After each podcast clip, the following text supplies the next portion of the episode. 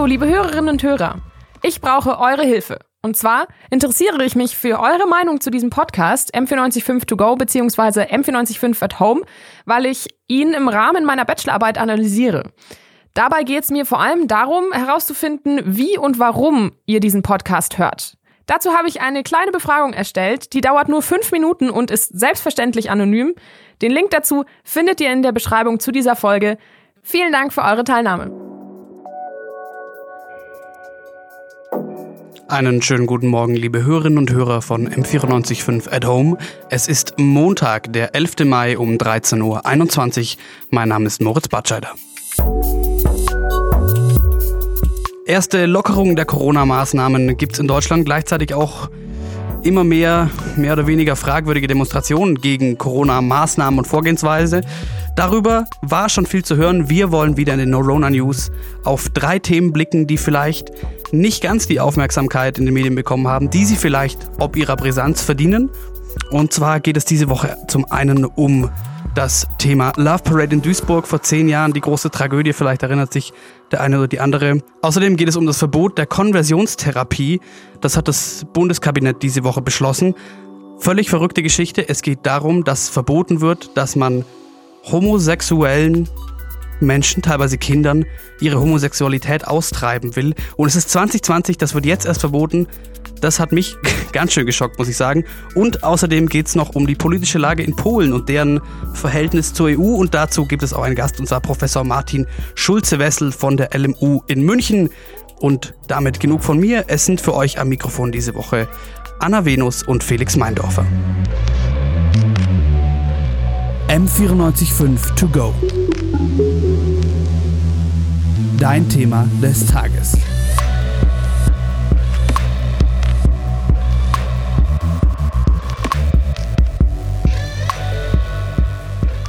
Hi und Servus zu Neurona News. Ich bin Anna. Und ich bin der Felix. Und wir schauen uns heute die Themen an, die letzte Woche so unter dem Corona-Nachrichtenschwall verloren gegangen sind.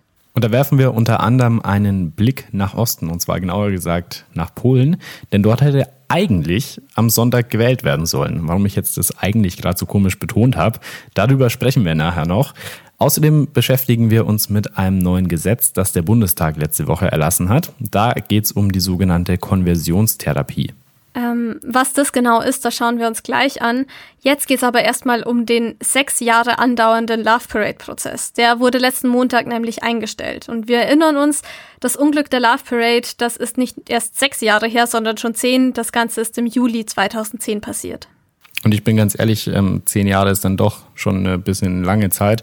Ich wusste auch nicht mehr genau, was da passiert ist und deswegen haben wir euch mal äh, die wichtigsten Fakten rausgesucht. Also das Ganze ist passiert am 24. Juli 2010 auf der Love Parade. Das ist ein Techno-Festival, was ähm, ja bis dahin, also bis 2010, 20 Jahre lang ziemlich erfolgreich stattgefunden hat. An diesem 24. Juli am Nachmittag ist es dann aber zu einem Unglück gekommen, bei dem 21 Menschen ums Leben gekommen sind. Äh, das Problem an diesem Nachmittag war, dass die Ein- und Ausgänge, und davon gab es auf dem Veranstaltungsgelände jeweils nur einen, total überlastet waren mit der Masse an Besuchern, die rein bzw. raus wollten. Und ähm, gegen 16.30 Uhr ungefähr ähm, sind die Besucherströme dann komplett zum Stillstand gekommen und das Problem an der Sache war, dass die Menschen halt sehr dicht aufeinander gestanden sind. Also mit sehr dicht meine ich wirklich sehr, sehr dicht. Also viele Gutachten beziehungsweise auch äh, ja, Augenzeugen sagen, dass bis zu acht Menschen auf einem Quadratmeter standen. Man kann sich vorstellen, da geht überhaupt nichts mehr, da kann sich niemand mehr richtig bewegen. Und das Problem an der Sache ist dann, wenn sich eben doch aus irgendeinem Grund irgendwas bewegt, kann sich das Ganze ziemlich stark hochschaukeln und es kommt dann zu sogenannten Wellenbewegungen. Da ist dann die Sache, dass wenn Menschen auf den Boden stürzen zum Beispiel, kann da niemand mehr ausweichen. Und die Leute trampeln sich quasi gezwungenermaßen gegenseitig ähm, ja, aufeinander rum. Und ähm, dadurch wurden eben 21 Menschen tödlich verletzt an diesem Nachmittag. Und als Antwort auf dieses Unglück wurde eben 2014 dann Anklage erhoben. 2017 wurde dann das Strafverfahren tatsächlich durchgeführt, also der Prozess hat erst sieben Jahre nach dem Unglück begonnen. Angeklagt waren vier leitende Mitarbeiter des Veranstalters und sechs Mitarbeiter der Stadt Duisburg. Der Vorwurf, fahrlässige Tötung und fahrlässige Körperverletzung wegen eben unter anderem schweren Planungsfehlern. Man muss aber dazu sagen, dass das äh, Gericht doch relativ schnell klargemacht hat, es geht nicht wirklich darum, einen einzelnen Schuldigen zu finden oder auch in dem Fall halt mehrere Schuldige, sondern es geht eher darum, die Erge oder das, was an diesem Nachmittag passiert ist, aufzuarbeiten. Äh, der Richter Mario Plein hat das äh, zum Beispiel gesagt, ich zitiere ihn jetzt hier mal, wenn wir den Saal verlassen, dann weiß jeder, wie es zu der Katastrophe mit 21 Toten und vielen Verletzten kommen konnte. Ja, und das weiß man mittlerweile ganz gut. Ähm, und zwar waren eben die Vereinzelungsanlagen und eben die Schleusen, die eben zu und von diesem Festivalgelände geführt haben, einfach nicht auf so große Personenmengen ausgelegt. Das war also ein großer Planungsfehler schon mal. Dann waren da eben zum Teil so Bauzäune im Weg, die eben zum Teil zu Engstellen geführt haben, aber später eben auch umgefallen sind und zu, Stolper, zu Stolperstellen geworden sind. Der Stau war bei so großen Personenmengen eigentlich vorhersehbar, aber die Koordination durch, ähm, durch Personal und Polizei ist dann aber letztendlich auch eher misslungen. Man kann sich vorstellen, dass dieser Prozess einfach unfassbar ja, kompliziert war. Ich meine, es gab super viele Zeugen, es gibt äh, Bildmaterial und deswegen ist so ein bisschen die Frage, warum wurde denn dieser Prozess eingestellt? Es gilt als einer der wichtigsten Prozesse der Nachkriegszeit äh, in der Bundesrepublik und so einen Prozess stellt man nicht einfach so ein. Deswegen gab es schon ein paar Gründe, die das Gericht dafür genannt hat. Und der wahrscheinlich wichtigste Grund ist, dass äh, der Vorwurf der fahrlässigen Tötung, der ja erhoben wurde, verjährt werde am 27. Juli, also ziemlich genau zehn Jahre nach dem Unglück in Duisburg. Ähm, das Problem an der Sache ist, dass der Prozess Mitte März wegen dem Coronavirus unterbrochen wurde bzw. auf Eis gelegt wurde. Und dementsprechend hat sich das Gericht zusammen mit der Staatsanwaltschaft dazu entschlossen, den Prozess nicht mehr weiterzuführen, weil beide der Auffassung waren, ähm, dass es unrealistisch ist, diesen Prozess noch zu Ende zu bringen in dieser Zeit. Die 42 Nebenkläger, also das sind Angehörige und äh, eben auch selbst Betroffene teilweise, ähm, die haben dem Ganzen nicht zugestimmt. Das ist aber rechtlich unerheblich, weil es sich um ein strafrechtliches Verfahren handelt. Und das heißt, die Staatsanwaltschaft ist Hauptkläger und dementsprechend haben die Nebenkläger da quasi nichts mitzureden in dem Fall. Natürlich geht das jetzt nicht so einfach spurlos an den Leuten vorbei, wenn so ein riesiger und komplizierter Prozess einfach beendet wird.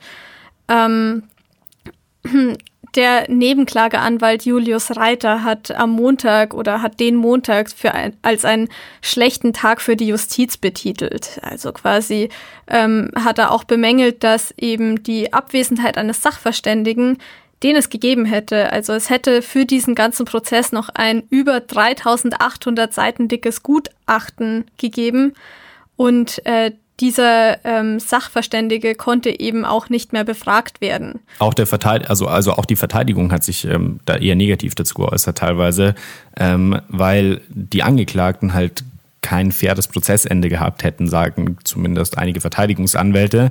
Ähm, die Angeklagten sind zwar jetzt quasi freigesprochen, aber sie sind eben nicht freigesprochen, weil sie unschuldig waren in dem Fall, vielleicht wären sie auch deswegen freigesprochen worden, man weiß es ja nicht, sondern weil der Prozess eben eingestellt wurde. Das heißt, sie gelten nie wirklich als unschuldig jetzt in der öffentlichen Meinung. Und das ist natürlich schon auch ein Kritikpunkt. Ähm, es gibt aber auch Nebenkläger, die sich positiv äußern zu dem Ganzen, ähm, weil man kann sich natürlich vorstellen, so ein großer Prozess ist halt auch emotional eine ziemlich krasse Belastung. Ähm, und deswegen gibt es auch viele Nebenkläger, die sagen, hey, es ist gut, jetzt mal einen Schlussstrich unter dieser ganzen Sache zu haben und damit auch irgendwie, ja, emotional abschließen zu können. In den Medien liest man dazu jetzt immer so ein bisschen gemischte Gefühle. Zum Beispiel wurde auch schon öfter hinterfragt, warum denn jetzt eigentlich, wenn der Vorwurf der fahrlässigen Tötung nach zehn Jahren verjährt ist, vier Jahre lang mit der Anklage gewartet worden ist.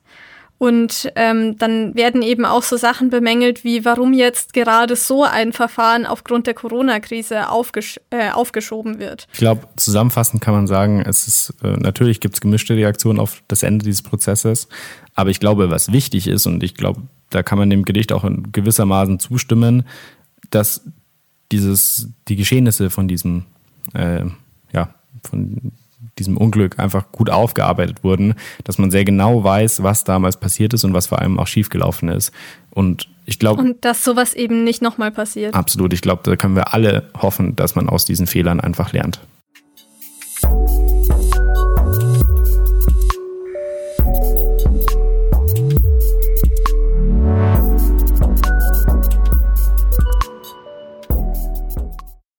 Der Bundestag hat am Donnerstag ein Gesetz zum Verbot von Konversionsbehandlungen verabschiedet. Und ich bin ganz ehrlich, das Wort Konversionsbehandlungen oder Konversionstherapien, wie sie auch heißen, ähm, ist auf meinem Radar ehrlich gesagt noch nicht so wirklich aufgetaucht. Wir haben uns mal die Zahlen angeschaut und äh, wenn man das tut, dann äh, fällt einem auch auf, dass das kein großes Wunder ist, denn die Magnus Hirschfeld Stiftung zum Beispiel schätzt die Anzahl der Betroffenen in Deutschland auf 1000 bis 2000 Fälle pro Jahr. Das ist also relativ wenig. Mir geht es auch ganz ähnlich wie dir. Also so Konversionsbehandlungen, Therapien, das Wort habe ich auch noch nicht so oft gehört. Und das haben wir uns eben zum Anlass genommen, einfach zu gucken, was genau das ist und vor allem, was sich jetzt ändert.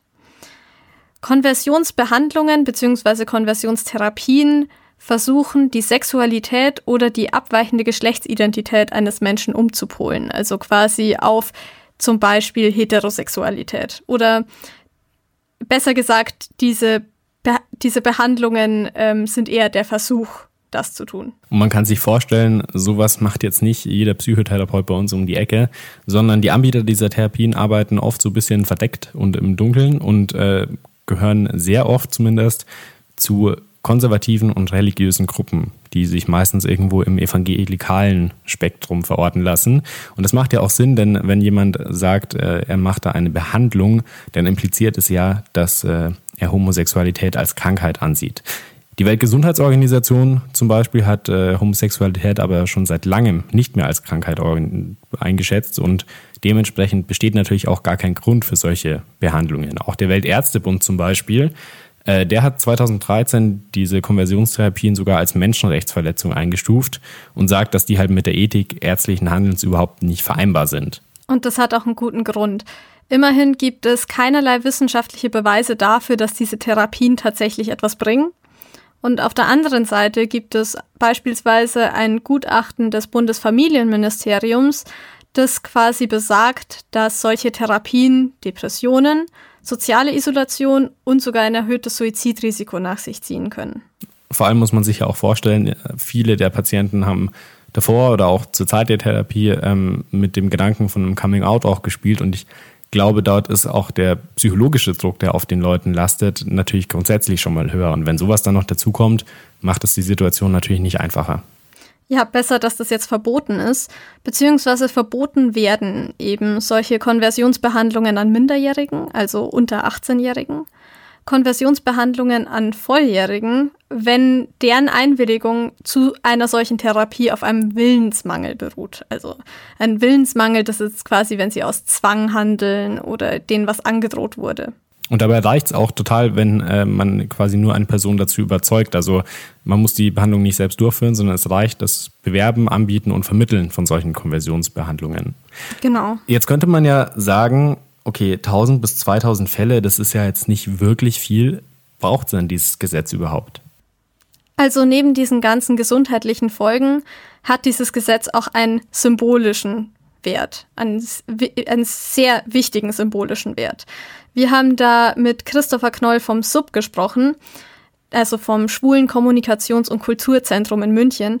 Und der hat uns eben darauf hingewiesen, dass solche Reorientierungstherapien sich eben immer in so einem religiösen Kontext bewegen. Und das ist super interessant. Wir haben uns mal die Position der katholischen Kirche dazu angeschaut. Ähm, die ist dann nämlich so ein bisschen schwammig, wenn sie über das Thema spricht. Auf der einen Seite erkennt sie die äh, Existenz von Homosexualität an, gleichzeitig lehnt sie aber homosexuelle Handlungen ab. Immerhin, sie distanziert sich von diesen Konvers äh, Konversionstherapien äh, auf jeden Fall auf der Seite der Deutschen Bischofskonferenz.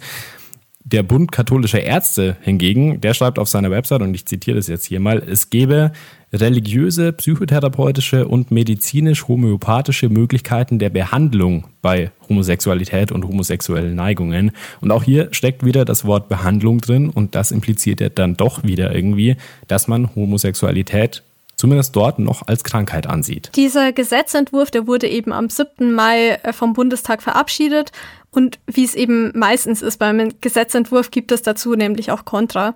In dem Fall von der SPD. Die hätten sich ein grundsätzliches Verbot von Konversionstherapien gewünscht, das ist aber rechtlich schwer umzusetzen. Inwiefern? Ja, also in dem Fall, das ist ein bisschen schwieriger jetzt zu erklären, aber bei diesen Konversionstherapien ist eben nicht nur die, ähm, die Umpolung von Homosexualität auf Heterosexualität gemeint, sondern in diesem Spektrum bewegen sich halt auch Therapien von zum Beispiel Exhibitionismus und Pädophilie. Und diese Behandlungen wurden eben aus gutem Grund nicht verboten. Klar, die haben ja auch wirklich einen sinnvollen Hintergrund und werden ja auch von ja, echten Psychotherapeuten quasi durchgeführt. Äh, der Bundesrat muss dem Gesetz jetzt noch zustimmen. Es soll dann Mitte des Jahres in Kraft treten. Und auch wenn äh, es vielleicht inhaltliche Kritik gibt, wie wir jetzt gerade gehört haben, ich glaube, ganz wichtig ist das, was auch Christopher Knoll gesagt hat. Es ist wichtig, dass der Staat einen, ein Zeichen setzt dagegen, dass Homosexualität von manchen Gruppen eben weiterhin als Krankheit bezeichnet wird.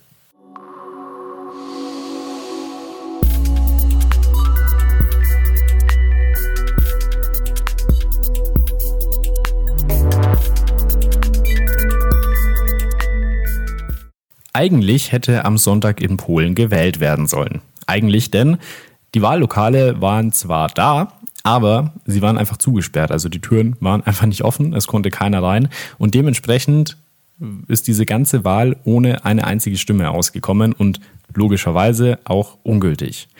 Dieses ganze lustige Konzept hat sich die aktuell regierende PIS-Partei ausgedacht. Der Grund für diese Entscheidung ist, wie bei so vielen Themen aktuell, das Coronavirus. Die Regierung wollte eigentlich eine Briefwahl durchziehen, das wurde aber von der Opposition abgelehnt. Die haben sich äh, dafür ausgesprochen, das Ganze offiziell zu verschieben. Und weil sich die beiden Seiten da irgendwie überhaupt nicht einig geworden sind, ähm, hat man sich eben jetzt für dieses, ich sage mal, durchaus spannende Konzept entschieden. Die PIS-Partei, von der hat man in den letzten Jahren schon öfter mal was gehört. Wofür die Partei aber tatsächlich steht und warum sie so kontrovers ist, das erklärt jetzt M945 Politikreporterin Dulge Ogur in unter 100 Sekunden. Schneller wissen, was los ist. Politik in 100 Sekunden. Heute die sogenannte Osterweiterung hat Polen vor 16 Jahren zu einem Teil der Europäischen Union gemacht. Heute ist die Beziehung zwischen Brüssel und Warschau eher eine schwierige. Erst kürzlich leitet die EU-Kommission ein Vertragsverletzungsverfahren ein. Die polnische Justizreform sei nicht mit dem EU-Recht vereinbar. Es stellt sich die Frage, wie es überhaupt so weit kommen konnte. Seit 2015 wird Polen von der rechtskonservativen PiS-Partei regiert. Sie stellt mit 235 von insgesamt 460 Mandaten die absolute Mehrheit in der ersten Kammer des Parlaments und das schon zum zweiten Mal in Folge. Mit ihrem Wahlmotto Polen in den sogenannten guten Wandel zu führen, machte sich die Partei beliebt. In ihrer ersten Alleinregierung baute die PiS den Sozialstaat aus und sorgte dabei zum Beispiel für die Einführung des Kindergeldes. Die Regierungspartei stößt aber auch auf Kritik. Der Vorwurf, seit sie regiert, würde es zu einem Abbau grunddemokratischer Prinzipien in Polen kommen. In der Vergangenheit brachte die PiS beispielsweise eine Medienreform auf den Weg, die die Ämter der, der Vorstandsmitglieder sowie des Aufsichtsrats des öffentlichen Fernsehens und Rundfunks auflöst. Ein starker Eingriff in die Presse. 2019 folgt dann die Justizreform. Diese sieht unter anderem Strafen für Richter vor, die die Kompetenz des Gerichts oder der Parlamentskammern in Frage stellen. Eine Justizreform, die vom obersten Gerichtshof zu Teilen als gesetzeswidrig angesehen wird. Auch die Europäische Union reagiert mit großem Mahnen. Durch die Reform sei die Unabhängigkeit der polnischen Gerichte nicht mehr gewährleistet. Trotz all dem bleibt die Peace-Partei in der polnischen Bevölkerung beliebt, auch bei den jungen Menschen. Jeder Fünfte zwischen 18 und 29 Jahren wählte bei den letzten Parlamentswahlen 2019 die Peace-Partei.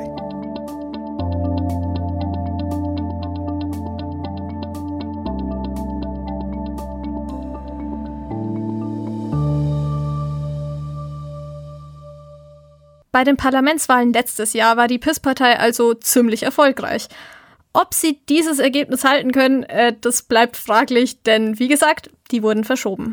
Professor Martin Schulze-Wessel, der forscht an der LMU zur Geschichte Polens und kennt sich dementsprechend natürlich auch mit den aktuellen Entwicklungen in Polen aus. Herr Schulze-Wessel, die Wahlen hätten ja eigentlich am Sonntag schon stattfinden sollen. Jetzt verstreichen sie vorerst mal ohne Ersatztermin. Was soll denn der ganze Aufwand? Hätte man die Wahlen denn nicht ganz offiziell einfach verschieben können? Naja, ganz normal verschieben ist leicht gesagt. Äh, also man muss ja zunächst einmal sagen, dass Periodizität, also die regelmäßige, wie im, in der Verfassung vorgesehene Regelmäßigkeit von Wahlen äh, zu einer rechtsstaatlichen Verfassung dazugehören. Ähm, jetzt hat man eine besondere Situation durch die Corona-Lage. Und in der Tat hätte die polnische Regierung jetzt den Notstand verkünden können. Und aufgrund dieses Notstands und da spezifisch des Katastrophenfalls hätte sie in der Tat dann die Wahlen verschieben müssen sogar. Es ist aber eben keine Frage, die ganz äh, einfach zu lösen ist. Also es steht viel verfassungsrechtliche ähm, Überlegung dahinter, was der richtige Weg ist. Und was passiert jetzt eben, wenn die Wahlen eben so jetzt wie sie eben nicht stattfinden konnten, einfach nicht stattfinden? Nee, Im Moment herrscht, so beschreiben es jedenfalls die Oppositionspolitiker, im Moment herrscht in Polen Chaos. Man weiß nicht, äh, wann die Wahlen stattfinden werden. Man rechnet mit dem Juli, man weiß aber jetzt auch nicht in welcher Form, also in der Form der Briefwahl, wie die äh, Regierungspartei PIS das durchsetzen wollte oder eben anders.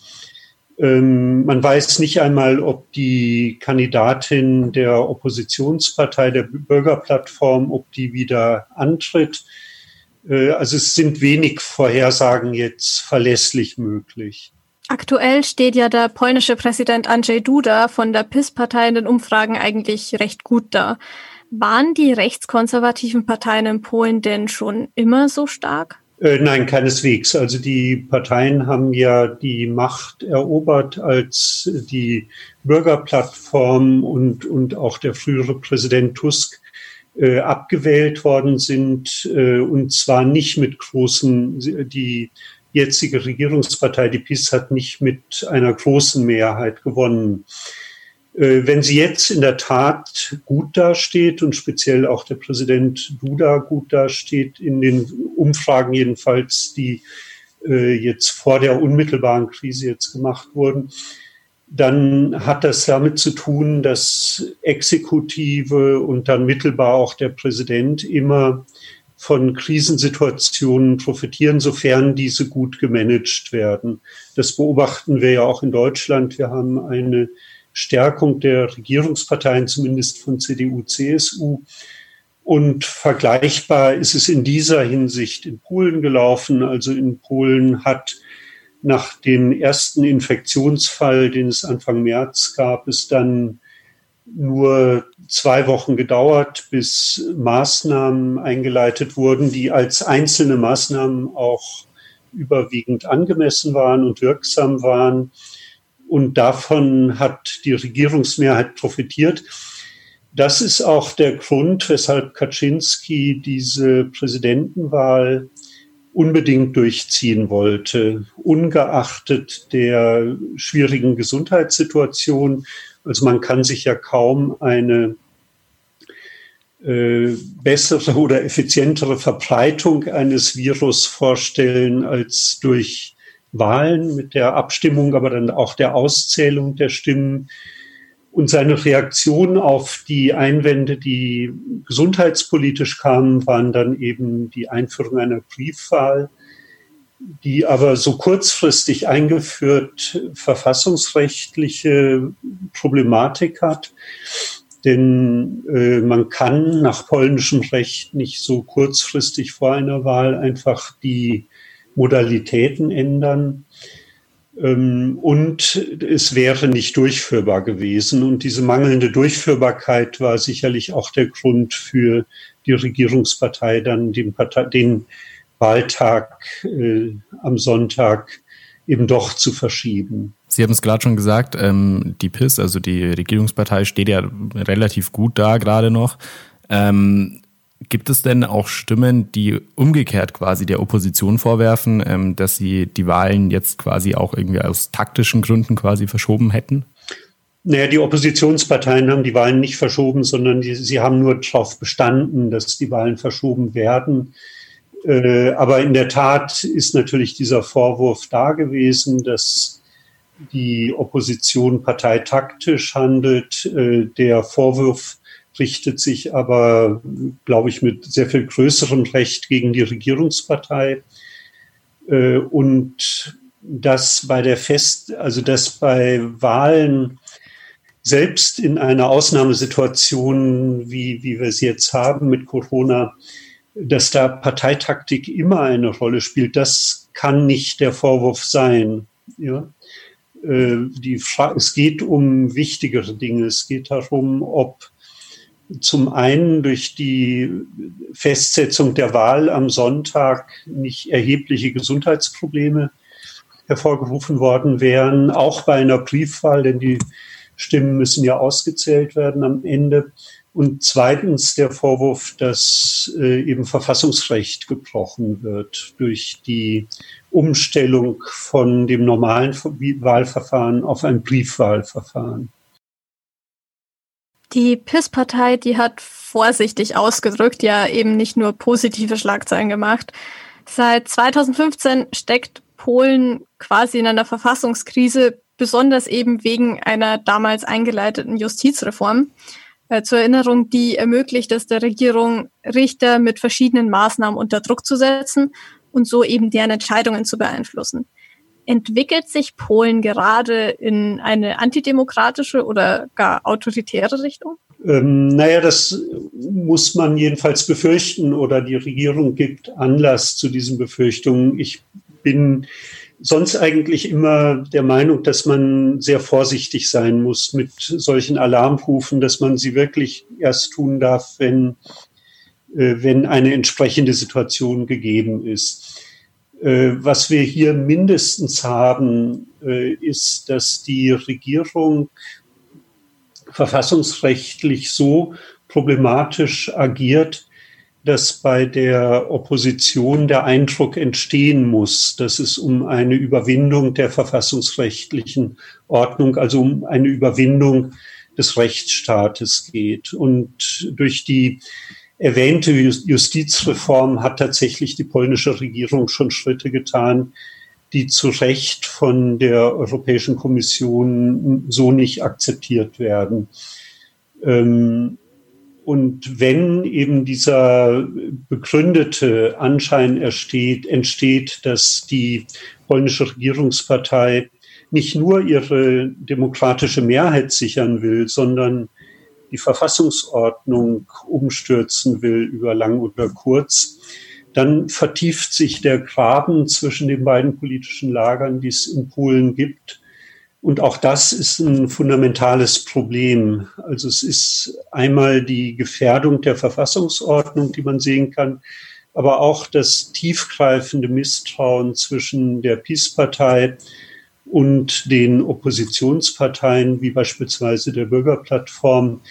Äh, da haben wir in Polen ein, im Grunde eine ähnliche Situation wie in den USA, wo Republikaner und Demokraten sich völlig unversöhnlich und auch gesprächsunfähig gegenüberstehen, während wir in Deutschland ja eine Situation haben, dass abgesehen von der AfD mit ihren Positionen, die sich ja ganz offenbar gegen die freiheitlich-demokratische Grundordnung richten, dass abgesehen von der AfD doch von CDU, CSU bis sogar hin zur Linken ein grundsätzliches Vertrauen darüber da ist, dass man, äh, wenn auch mit ganz verschiedenen Politikkonzepten, äh, etwas erreichen will auf der Basis der bestehenden Verfassung.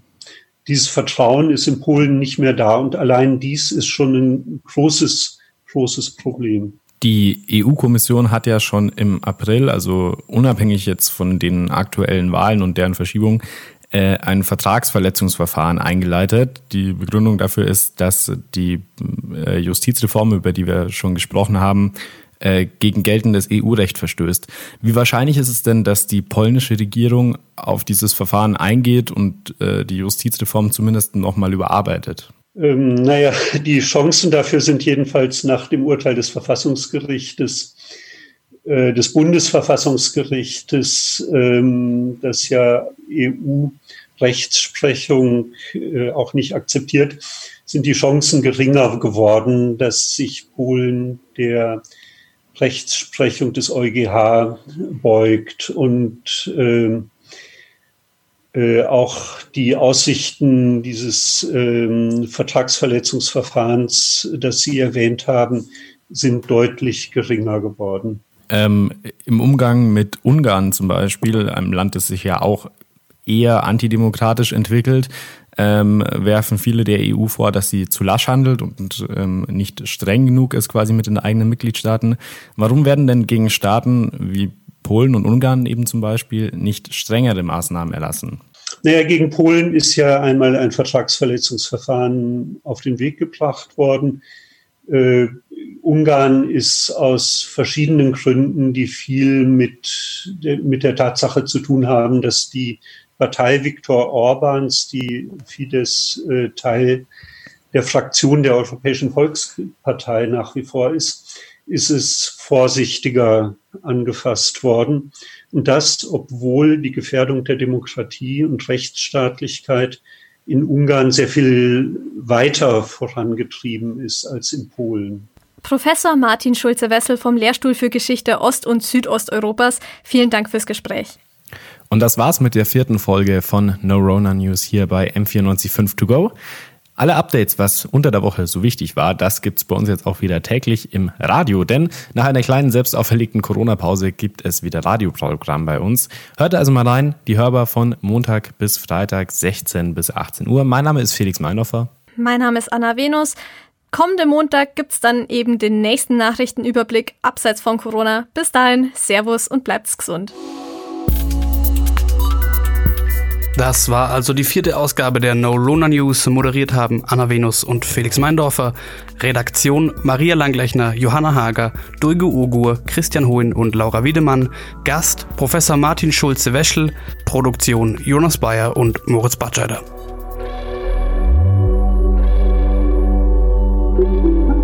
M945 to go.